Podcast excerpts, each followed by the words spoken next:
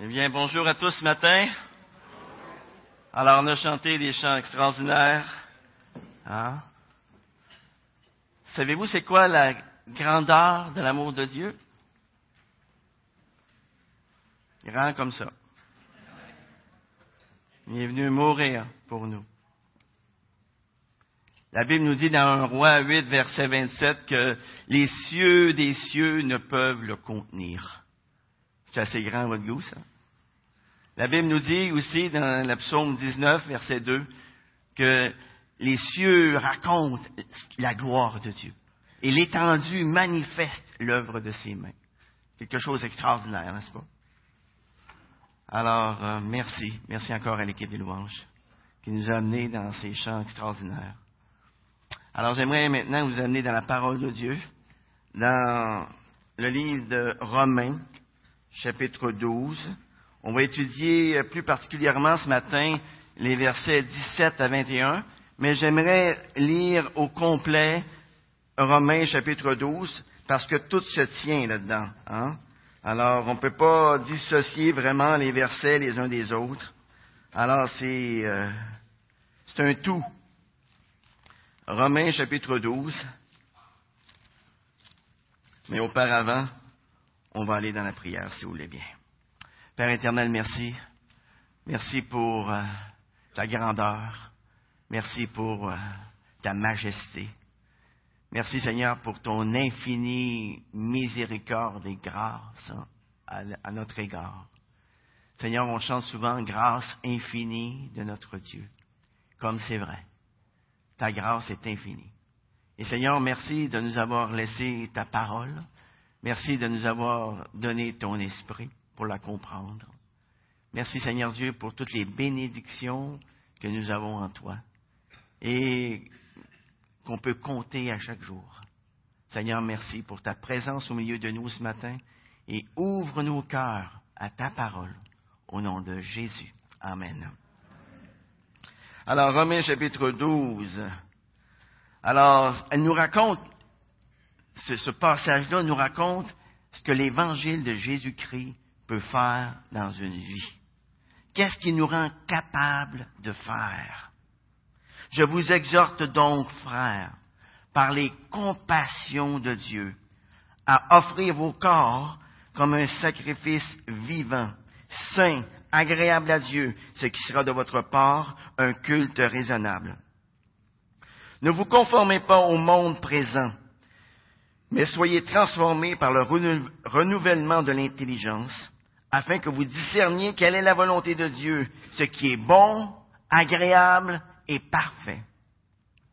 Par la grâce qui m'a été donnée, je dis à chacun d'entre vous de ne pas avoir de prétentions excessives et déraisonnables, mais d'être assez raisonnable pour avoir de la modération, chacun selon la mesure de foi que Dieu lui a départie.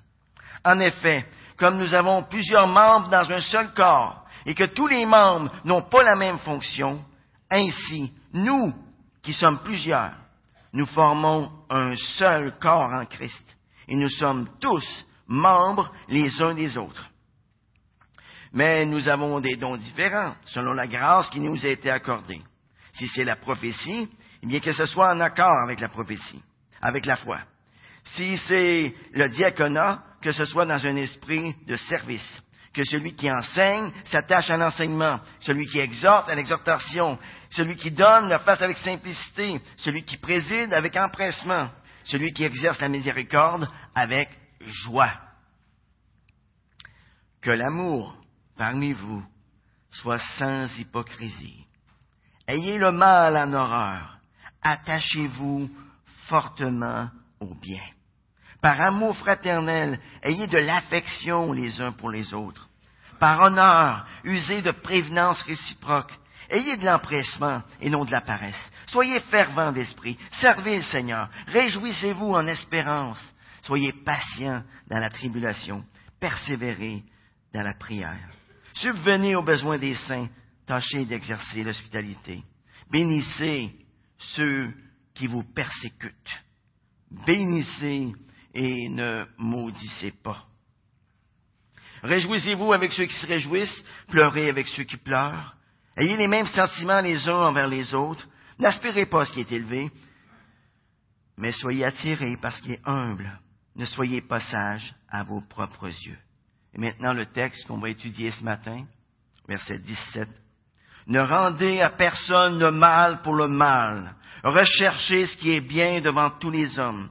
S'il est possible, autant que cela dépend de vous, soyez en paix avec tous les hommes.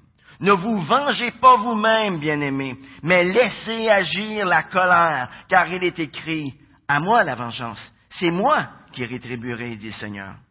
Mais si ton ennemi a faim, donne-lui à manger. S'il a soif, donne-lui à boire. Car en agissant ici, ce sont des, charbons ardents que tu amasseras sur sa tête. Ne sois pas vaincu par le mal, mais vainqueur du mal par le bien. Que Dieu bénisse sa parole ce matin. Ici au Québec, nous avons grandi en prenant pour acquis la charte des droits de l'homme, hein? en prenant pour acquis les droits à la liberté, les droits au bonheur. Et nous assumons que nos droits doivent être protégés par la loi et par la force si c'est nécessaire. Hmm? Et nous nous sentons vraiment troublés et même frustrés lorsque nos droits sont violés et que rien n'est fait pour contrer cela. Vous savez, si de tels droits à la liberté existent aujourd'hui, eh bien, c'est en grande partie à cause de la vision chrétienne du monde qui a pénétré dans la culture occidentale d'aujourd'hui. Mais nous, avons besoin de nous souvenir que durant les trois premiers siècles, le christianisme n'avait aucune légitimité légale. Et les chrétiens, loin d'être protégés par les autorités, étaient très souvent persécutés par elles. Dire oui à Jésus au milieu de tout le paganisme de l'époque, ça se faisait au péril de sa vie. Ça, c'est l'état dans lequel le christianisme est né, les amis. Et vers l'an 64 du premier siècle, l'apôtre Pierre écrivait, Bien-aimés, bien-aimés, ne soyez pas surpris de la fournaise qui sévit au milieu de vous pour vous éprouver, comme si vous arrivait quelque chose d'étrange. En d'autres mots, historiquement parlant, ce qui est étrange, ce n'est pas d'être persécuté. Ce qui est étrange, c'est de ne pas l'être. C'est ça qui est étrange. Aujourd'hui, devant nos écrans de télé, semaine après semaine, nous assistons, impuissants, à des scènes d'horreur perpétrées contre les chrétiens. Présentement, il y a une terrible persécution qui s'abat sur les chrétiens en plusieurs pays d'Afrique au Moyen-Orient, aux Indes, en Indonésie. Il y a des tueries, des enlèvements d'enfants un peu partout. Aujourd'hui, en plusieurs régions du monde. Si vous êtes un chrétien qui s'affiche, eh bien, vous allez être persécuté physiquement parlant. Selon l'organisme Porte Ouverte, j'ai fait une petite recherche là-dessus, je voulais savoir combien il y avait de chrétiens qui étaient morts en 2014 à cause de leur foi. Eh bien, selon eux, il y a eu au moins 4344 chrétiens dans le monde qui ont été assassinés à cause de leur foi. Et ça, c'est sans compter, bien entendu, les nombreux assassinats qui sont passés sous silence parce qu'ils ont eu lieu dans des endroits reculés, dans des endroits dangereux, dans des endroits difficiles d'accès. Les chrétiens sont brûlés vifs sont décapités, certains sont crucifiés, torturés à mort, emprisonnés, tout simplement parce qu'ils sont des chrétiens. Leurs églises sont brûlées, leurs maisons sont saccagées, leurs biens sont volés. Et au milieu de tout ce monde déchiré, au milieu de tout ce monde déchiré un peu partout, eh bien, je ne sais pas si vous saviez, mais il y a une quarantaine de conflits armés un peu partout dans le monde aujourd'hui. Il y a du terrorisme aussi, beaucoup, un peu partout. Et qu'est-ce que Dieu nous appelle à être?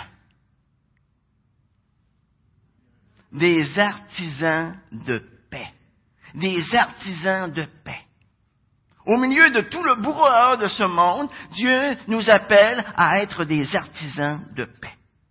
Mais de quelle manière pouvons-nous être des artisans de paix, me direz-vous? Voyons, comment ça se fait, ça? Hein? Eh bien, le texte de ce matin est très, très révélateur là-dessus. Des versets 17 à 21, Dieu nous donne comme un, trousseau de clés. Tu as déjà vu ça, un trousseau de clés? C'est pour ouvrir des portes, OK? Dieu nous donne trousseau de clés pour nous aider à être des artisans de paix. Et la première clé que Dieu nous donne pour être des artisans de paix, c'est de ne rendre à personne le mal pour le mal. Regardez le début du verset 17. Ne rendez à personne le mal pour le mal. Alors soyons honnêtes ce matin.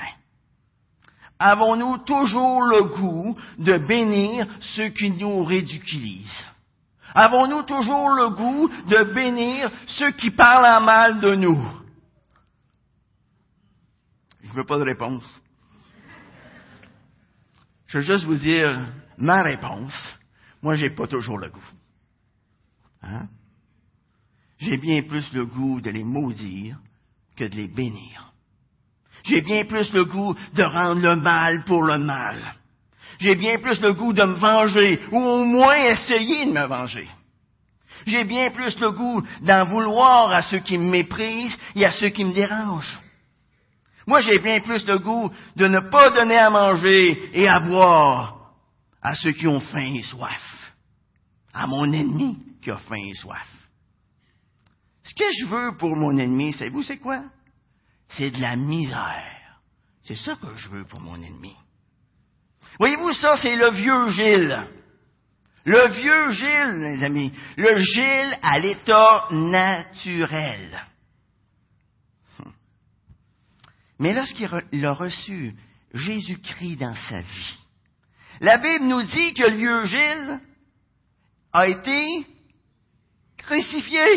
Il est mort, le vieux Gilles. Il a reçu une nouvelle nature. Et la Bible nous dit que les choses anciennes sont passées. Terminé, le vieux Gilles. Il est mort. Le vieux Gilles peut maintenant dire avec l'apôtre Paul, j'ai été crucifié avec Christ.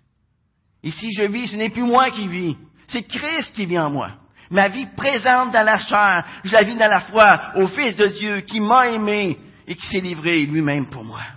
L'amour de Dieu a été répandu dans son cœur par le Saint-Esprit qui lui a été donné. Voyez, cet amour, cet amour de Dieu qui a été répandu dans notre cœur lors de notre conversion, nous permet d'aimer et de servir les autres. Cet amour qui a été répandu dans nos cœurs lors de notre conversion, c'est un amour qui est prêt à se sacrifier.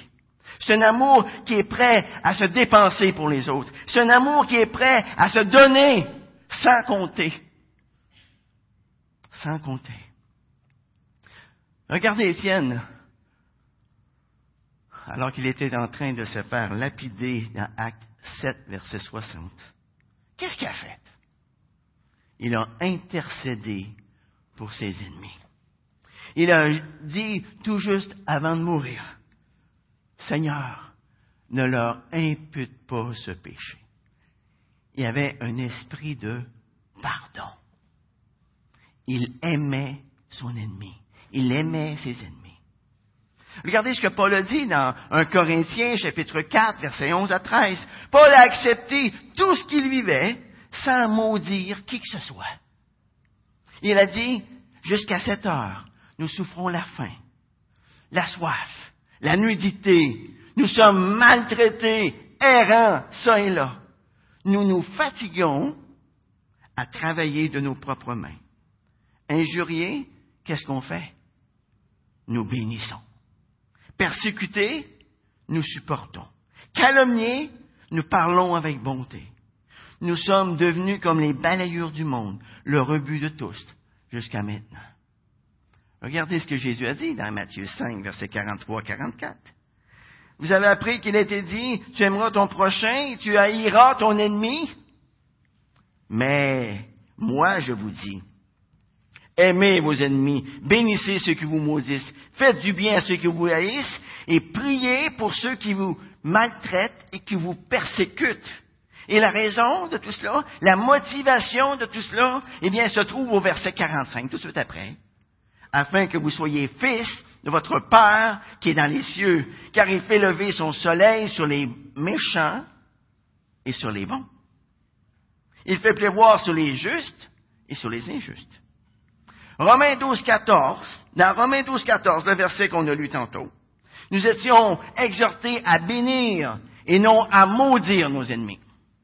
Mais ici, au verset 17, ce sont nos, les, les actions, les gestes qui doivent accompagner nos paroles. On ne peut pas juste aimer en parole. Il faut que ça s'accompagne avec des gestes. Nous ne devons pas rendre le mal pour le mal. Première clé. Deuxième clé. La deuxième clé que Dieu nous donne pour être des artisans de paix, c'est de rechercher ce qui est bien devant tous les hommes. La fin du verset 17. Rechercher ce qui est bien devant les hommes. Ça, ça ne veut pas dire chercher à être approuvé à tout prix par les hommes.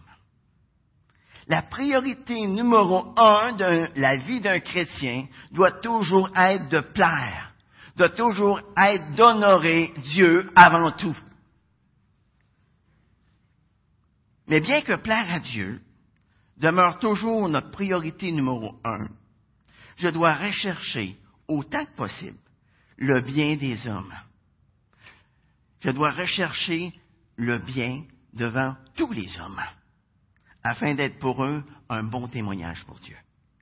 Dans 1 Timothée, chapitre 3, verset 7, il est écrit que l'ancien reçoive un bon témoignage de ceux du dehors, afin de ne pas tomber dans l'opprobre, dans les pièges du diable. Dans 2 Corinthiens, chapitre 8, verset 21, il est écrit que nous devons rechercher ce qui est bien, non seulement devant le Seigneur, mais aussi devant tous les hommes. Le monde est constamment en train d'observer les chrétiens. Et voilà pourquoi une toute petite malhonnêteté peut porter atteinte à notre témoignage. J'aimerais vous donner un petit exemple. Un jour, on a demandé à un jeune homme d'affaires de prendre la parole devant l'Assemblée, devant une église locale. Il a choisi comme titre Tu ne voleras point.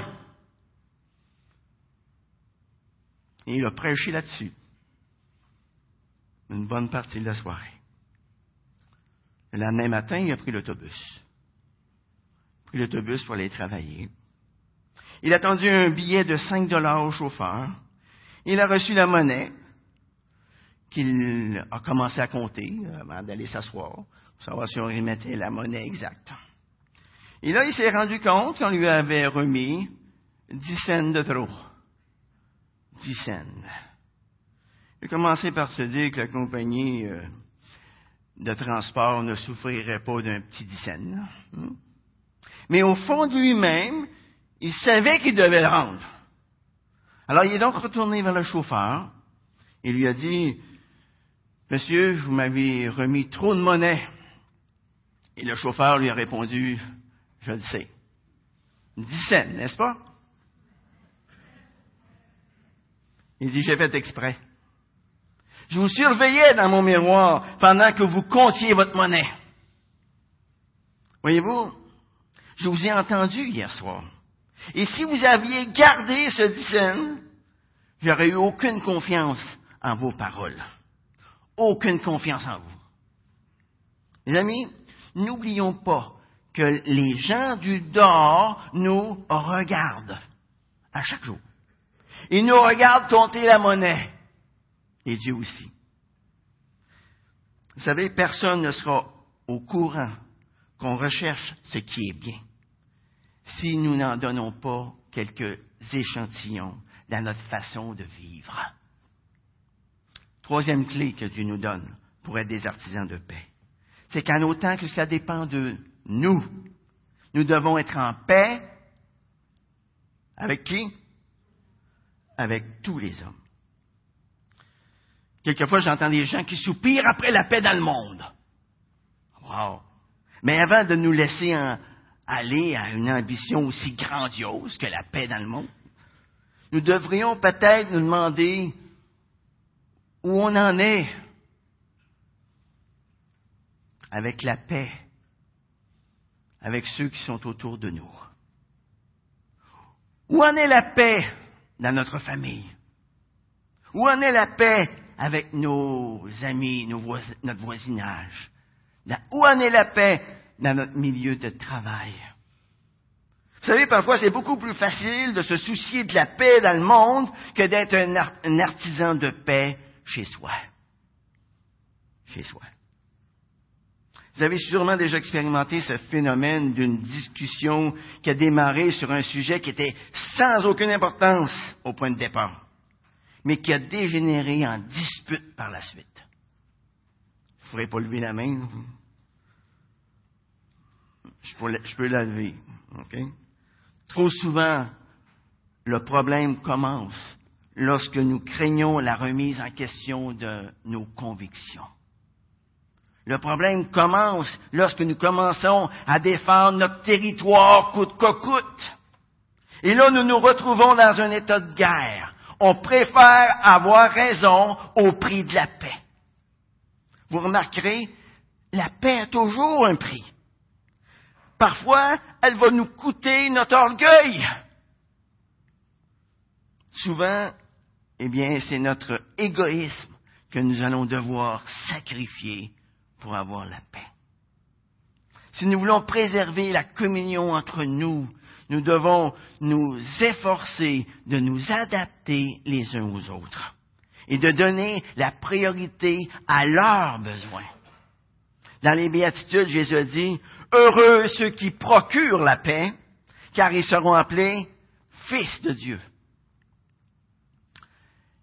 Être un artisan de paix, ça ne veut pas non plus éviter tout conflit.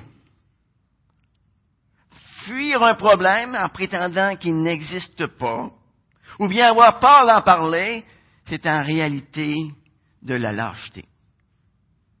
Jésus, le prince de la paix, n'a jamais, eu peur du conflit. Jésus ne nous demande pas de nous comporter comme des paillassons, de laisser les autres nous bafouer. Lui-même a refusé de céder sur de nombreux points il a tenu ferme dans son opposition.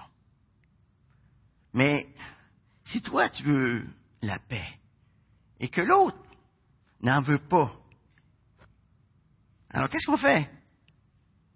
Qu'est-ce qu'on fait? Eh bien, qu'est-ce que la parole de Dieu nous dit ici?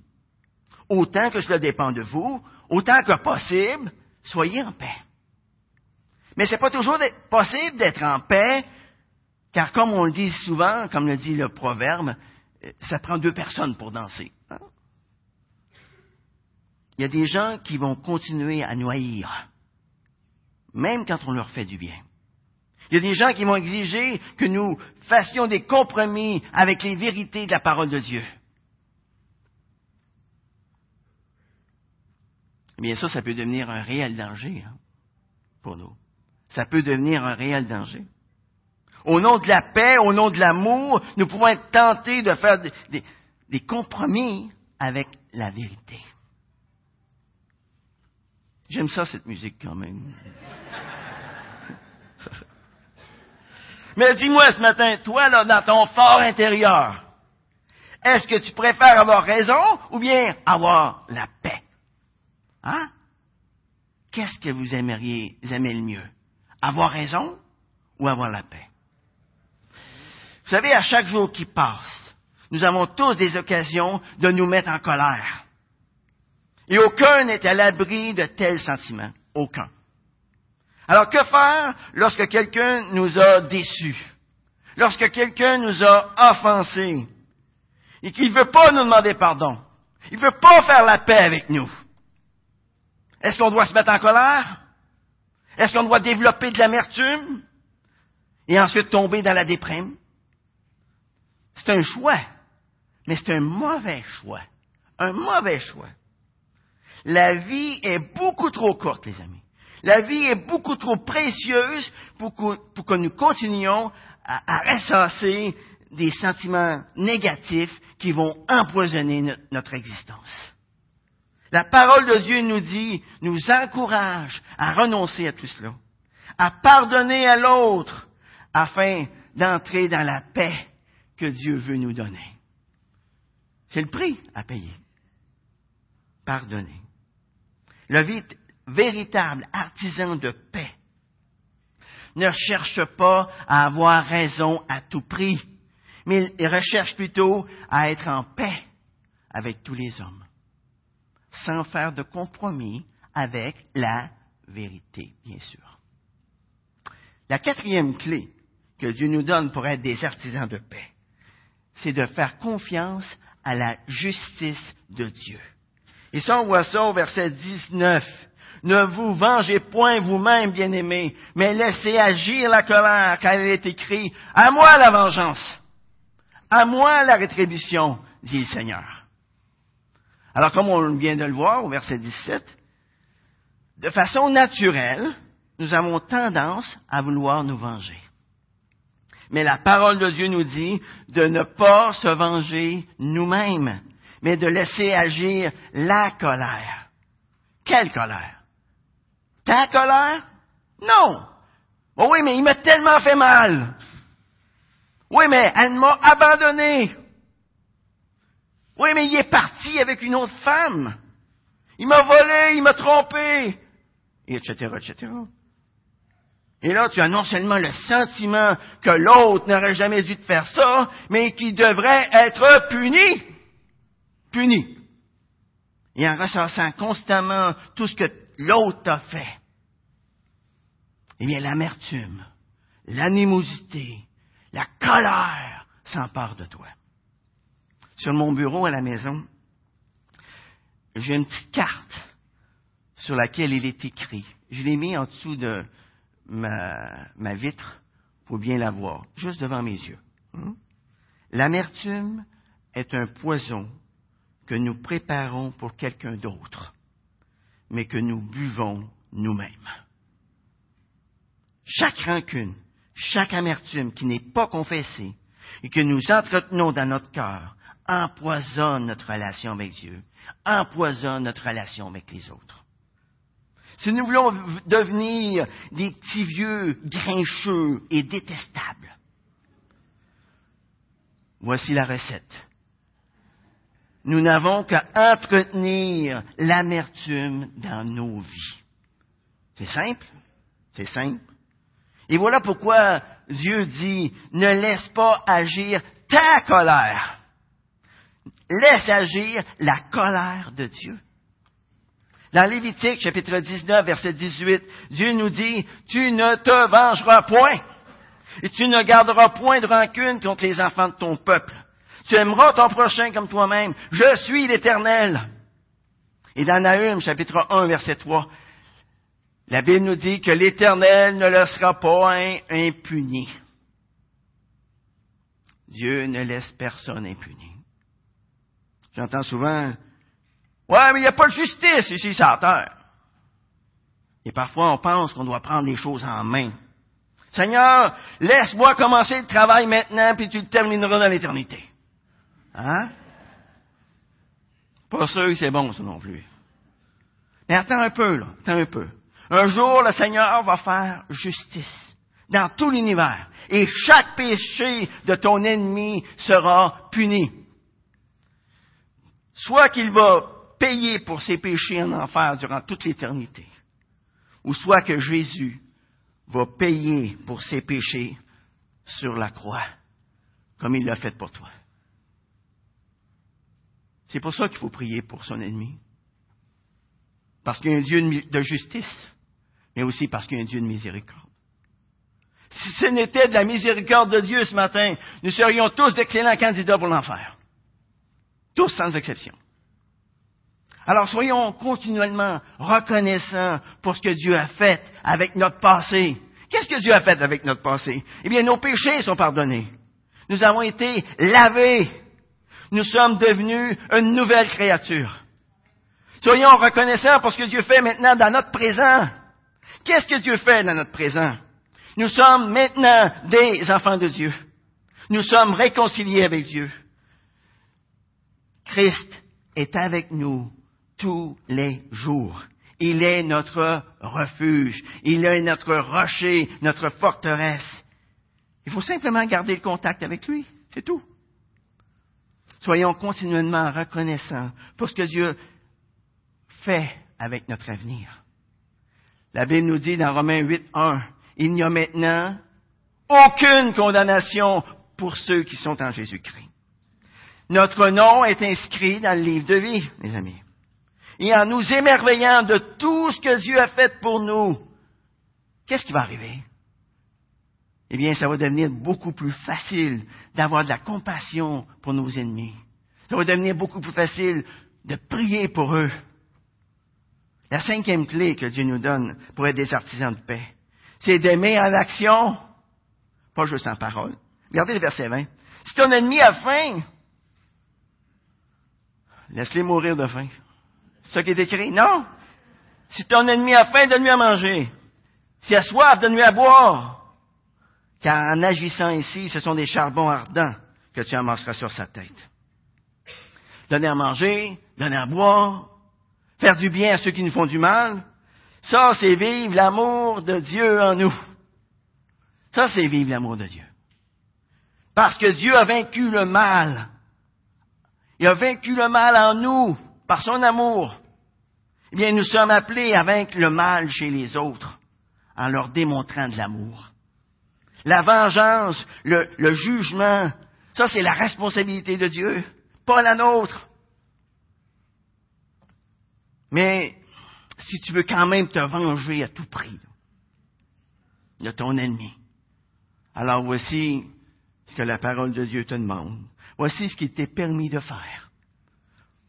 Comble de bienfaits ton ennemi. Et si ton ennemi a faim, donne-lui à manger en masse. Si as soif, donne-lui à boire en masse. Parce que lorsque tu agis ainsi, c'est comme des charbons, des, ardents que tu amasses sur sa tête. C'est quoi ça, des charbons ardents sur la tête? Qu'est-ce que c'est ça, matin, des charbons ardents sur sa tête? Ça veut dire quoi, ça? Ça, c'est une expression proverbiale qui signifie que l'on impose à un ennemi le souvenir du mal qu'il nous a fait. Et ça, ça agit sur lui comme s'il avait l'impression qu'il avait des charbons ardents sur sa tête. Les charbons ardents, ça représente la souffrance de sa honte, de sa culpabilité. Vous savez, au Moyen-Orient, et dans bien des pays, on porte la bouffe sur quoi? Dans nos bras? sur la tête. Et euh, lorsque tu manquais de feu, qu'est-ce que tu faisais? Tu allais chercher du feu chez ton voisin. Alors, c'est là que vient finalement l'expression des charbons sur la tête, parce que la personne, pour porter ce feu-là, il la portait sur sa tête. Alors, l'image est belle, hein? L'image est belle ici. L'idée, c'est de faire tellement de bien à ton ennemi que tu lui fais ressentir un sentiment de honte qui risque de l'amener à la repentance. C'est ça le but, l'amener à la repentance. Le monde d'aujourd'hui a désespérément besoin d'amour. Comprenez-moi bien ici, là. Ce n'est pas de notre amour dont ils ont besoin. De notre amour, ils n'en ont absolument pas besoin. Ils ont besoin de l'amour de Christ qui est en nous. C'est de cet amour-là qu'ils ont besoin. L'amour de Christ qui est en nous. L'amour de Christ qui a été déversé dans nos cœurs par le Saint-Esprit qui nous a été donné. La sixième clé que Dieu nous donne pour être des artisans de paix, on le voit dans le dernier verset, c'est de ne pas se laisser vaincre par le mal, mais de surmonter le mal par le bien. Alors dans ce monde d'injustice, dans ce monde de violence, l'individu lésé qui réclame réparation, on peut dire qu'il fait bien. Mais c'est lui qui, par la foi en Jésus-Christ, est capable de rendre le bien pour le mal, fait beaucoup mieux. Beaucoup mieux. Dans ce monde, Le comportement chrétien est appelé à se démarquer de celui des autres hommes. C'est nous, en tant que chrétiens, nous restons dans le cadre strict de ce qui nous est dû. Qu'est-ce qu'on fait d'extraordinaire? Hein? Dans son sermon sur la montagne, Jésus disait, Mais je vous dis à vous qui m'écoutez, aimez vos ennemis, faites du bien à ceux qui vous haïssent, bénissez ceux qui vous maudissent, priez pour ceux qui vous maltraitent. Si quelqu'un te frappe sur la joue, présente aussi lui, présente lui aussi l'autre. Si quelqu'un prend ton manteau, ne l'empêche pas de prendre encore ta tunique. Donne à quiconque te demande. Il ne réclame pas ton bien, celui qui s'en empare. Si vous aimez ceux qui vous aiment, qu'est-ce que vous faites d'extraordinaire? Les païens ne font-ils pas de même? Les pécheurs aussi aiment ceux qui les aiment. Voyez, cette générosité offerte gratuitement fait en sorte que les chrétiens peuvent être reconnus dans le monde. Ils peuvent être reconnus comme quoi? Comme fils de leur Père qui est dans les cieux. Ne te laisse pas vaincre par le mal, mais surmonte le mal par le bien. Savez-vous, c'est quoi la meilleure façon de se débarrasser d'un ennemi? Ha! S'en débarrasser pour tout le temps. Hein? Ce n'est pas de l'ignorer. Ce n'est pas non plus de le liquider.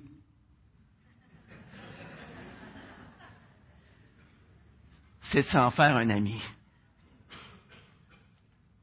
La marche pour vaincre le mal par le bien est très haute.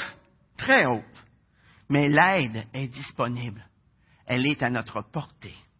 Dieu nous a donné des principes dans sa parole que nous pouvons suivre pas à pas. Et en plus, il nous a donné le modèle parfait en Jésus-Christ. Et par-dessus tout cela, Dieu nous a donné la puissance de l'Esprit afin que nous puissions exprimer l'amour de Dieu, non seulement envers les autres chrétiens, mais aussi envers ceux qui ne nous aiment pas, envers ceux qui nous haïssent, envers ceux qui essayent de nous faire du tort. Vous savez, à travers l'histoire de l'Église, Dieu nous a donné des portraits d'hommes et de femmes qui ont mis en pratique Romains 12 que nous avons étudié cet été. Et j'aimerais terminer ce matin en vous donnant l'un de ces portraits. En janvier 1999, c'est quand même pas loin de nous, ça. Graham Staines et ses deux fils, Philippe, 10 ans, et Timothée, six ans, ont été attaqués dans leur auto par des hindous radicaux et on les a brûlés vifs. Graham Staines avait servi le peuple hindou pendant 34 ans. Il était directeur d'une mission qui venait en aide aux lépreux. Il laissait derrière lui sa femme, Gladys, et sa fille, Esther. Et peu de jours après le martyr de son mari et ses deux fils, Gladys a déclaré dans un journal de l'Inde, J'ai seulement un message pour le peuple de l'Inde. Je ne suis pas amère. Je ne suis pas fâché non plus. Mais j'ai un désir intense au-dedans de mon cœur. C'est que chaque citoyen de ce pays établisse une relation personnelle avec Jésus-Christ, qui a donné sa vie pour leurs péchés. Et alors que tout le monde pensait que Gladys et sa fille retourneraient en Australie, son pays natal, elle a répondu Non. Dieu m'a appelé aux Indes. Mon mari et mes deux fils ont sacrifié leur vie pour cette nation. L'Inde est ma patrie. On a ensuite demandé à sa fille Esther, âgée de 13 ans, Comment elle se sentait suite au, meurtre de son père? Et elle a répondu, je loue le Seigneur qu'il a trouvé mon père digne de mourir pour lui. Les amis, quand les hommes diront du mal de vous, eh bien, vivez de manière à ce que personne ne les croie. Vivez de manière à ce que personne ne les croie. Et souvenons-nous que seul l'évangile de Jésus-Christ nous rend capables d'être des artisans de paix, nous rend capables d'aimer ceux que Dieu met sur notre chemin, nous rend capables de les aimer comme Jésus les aime. Prions. Père céleste, nous nous prosternons devant ton trône ce matin. Et Seigneur, j'aimerais en profiter pour remercier tous ceux qui ont pu être pour moi des artisans de paix envers moi, alors où j'en avais terriblement besoin. Seigneur, je reconnais que sans la puissance de ton esprit ce matin, il m'est impossible, impossible de mettre en pratique ce que ta parole me dit.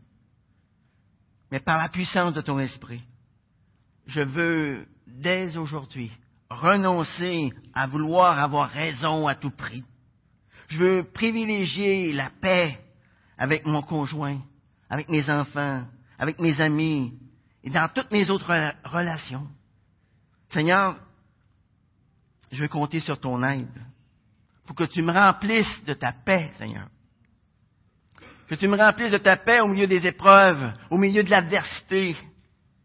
Seigneur, ouvre mon intelligence, illumine les yeux de mon cœur, afin que je prenne constamment conscience de ta présence en moi. Que je prenne constamment conscience de tout ce que j'ai en toi. Seigneur, merci parce que tu as fait de moi ton enfant. Et rends-moi, Seigneur Dieu, à chaque jour digne de cet appel, que je sois ton enfant, en ton nom, pour ta gloire. Amen.